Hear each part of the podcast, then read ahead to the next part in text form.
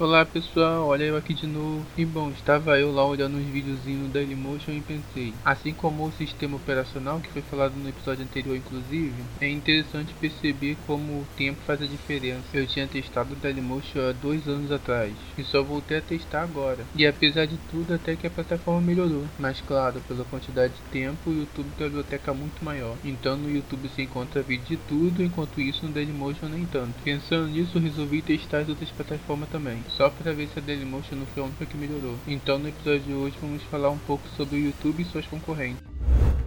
E deixem o like. Bom, para começar vamos falar do top, ou seja, YouTube. Antes mesmo da Google adquirir o YouTube, o YouTube já estava no caminho certo, ou seja, ganhando dinheiro com publicidade e oferecendo uma pequena quantia para os criadores de conteúdo. E depois da Google adquirir o YouTube, não só a publicidade ficou mais forte, como os ganhos também. Afinal, a Google é especialista nisso. E quando se fala do passado, o YouTube era o único que pagava. Então, com isso, a opção número um era sempre o YouTube. Mas com o tempo, o YouTube foi pagando cada vez menos. Afinal, o número de pessoas foi aumentando aumentando, e com o maior número de pessoas, o número de regras também aumentou. Isso fora os números de bugs, que também aumentou. E por causa das regras e bugs, o pessoal passou a procurar outras alternativas. Algumas, como a Twitch, passou até a trazer ideias diferentes, aonde por se especializar somente em lives, se tornou melhor nisso. Mas essa com a popularidade também passou a vir regras. Mas no caso da Twitch é bem mais para diminuir os gastos do que para censurar. Afinal, com regras mais rígidas e menos produtos para se pagar. Porém, com essa medida acaba revoltando os criadores, é claro. Depois da criação criação da Twitch, passou a surgir outras plataformas de live. E apesar de não ser tão popular quanto a Twitch, depois dessas regras da Twitch o pessoal passou a olhar mais para elas. Mas muitas delas não pagam, são difíceis de pagar. Ou seja, você só ganha remuneração se você for um parceiro. E para se tornar um parceiro é muito mais difícil do que na Twitch. Então assim como foi com o YouTube no passado, quando se trata de live, o pessoal simplesmente aceita mesmo, não tem outra escolha. E isso pensando no agora e em ganhar, é claro. Pois quando se fala em live existem outras opções agora. Uma delas é pelos apps do tio ou seja, Instagram e Facebook. Mas no caso do Facebook, ele tá virando aquele tipo de rede que pega um pouquinho de cada. Assim, não só ficando pesado, como cheio de lixo e bugado. Diferente do Instagram, que sempre foi focado em fotos e vídeos, mas que mesmo assim não escapa dos bugs. E no caso do Instagram, vem inclusive por aí monetização, tendo assim mais um incentivo para postar vídeos e lives por lá. Porém, quando se fala de live, eu prefiro o Facebook do que o Instagram. Pelo menos quando se compara somente esses dois, é claro. Afinal, se tem uma coisa que o Instagram perde perde muito a necessidade de ter o app. Isso tem mudado um pouco, mas poder fazer tudo que se faz no app pela web faz toda a diferença. Mas se for comparar o Instagram com o TikTok e o Quai, ele está na frente. Pelo menos nesse aspecto, é claro. Porém, acredito que nisso o YouTube também sairá na frente a longo prazo. Afinal, para muitos, ter tudo no mesmo lugar faz a diferença. Mesmo para mim, não faz a diferença ter YouTube Shorts ou não.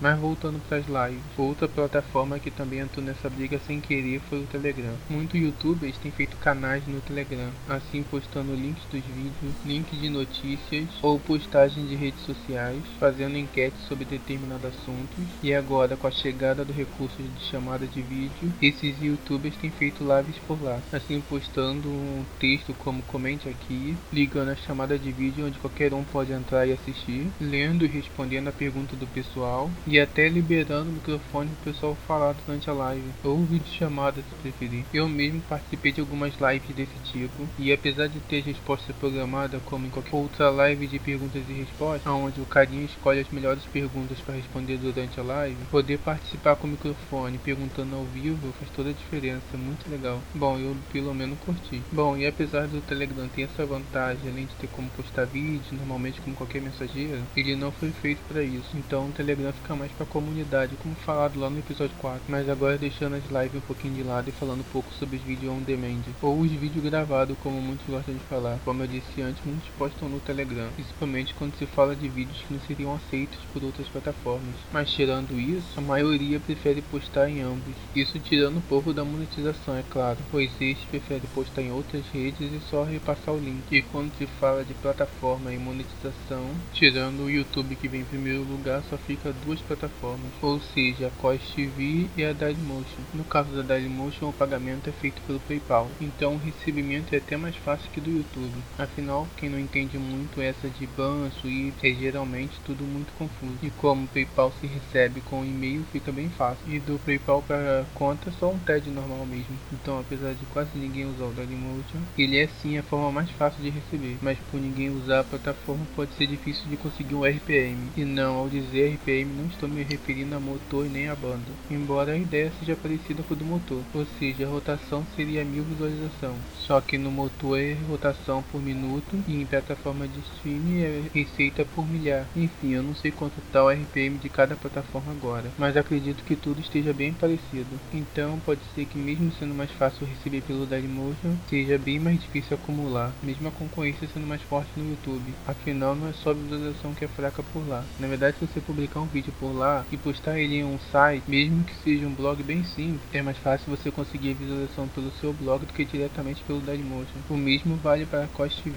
que apesar de ter um pouquinho mais acesso, ainda está na mesma, embora neste caso seja mais fácil acumular. Afinal, diferente da Dailymotion e YouTube, na Cost TV você também consegue acumular dinheiro interagindo. Porém, quando se fala em receber, a Cost TV tem algo que para uns pode ser bom, para outros nem tanto. Ou seja, a Cost TV paga em criptomoeda, então para alguns pode ser dificultoso para sacar ou para converter. Isso fora o fato de ser uma moeda digital exclusiva da plataforma, coisa que novamente é bom para alguns, ruim para outros. Coisa que é bom porque não fica refém de outras empresas ou mesmo do governo. Porém, dificulta o saque, se trata de uma moeda pouco valorizada e são poucos lugares que aceita a troca, mas para quem está começando no YouTube pode ser uma boa alternativa. Afinal, na Dailymotion com você pode monetizar no primeiro vídeo, assim publicando simultaneamente em diferentes plataformas até conseguir o requisito do YouTube. Depois disso, infelizmente, a plataforma é YouTube ou YouTube. Bom, gente, enquanto isso, nenhuma plataforma bate o YouTube, eu fico por aqui. Então, até a próxima e tchau, tchau, pessoal.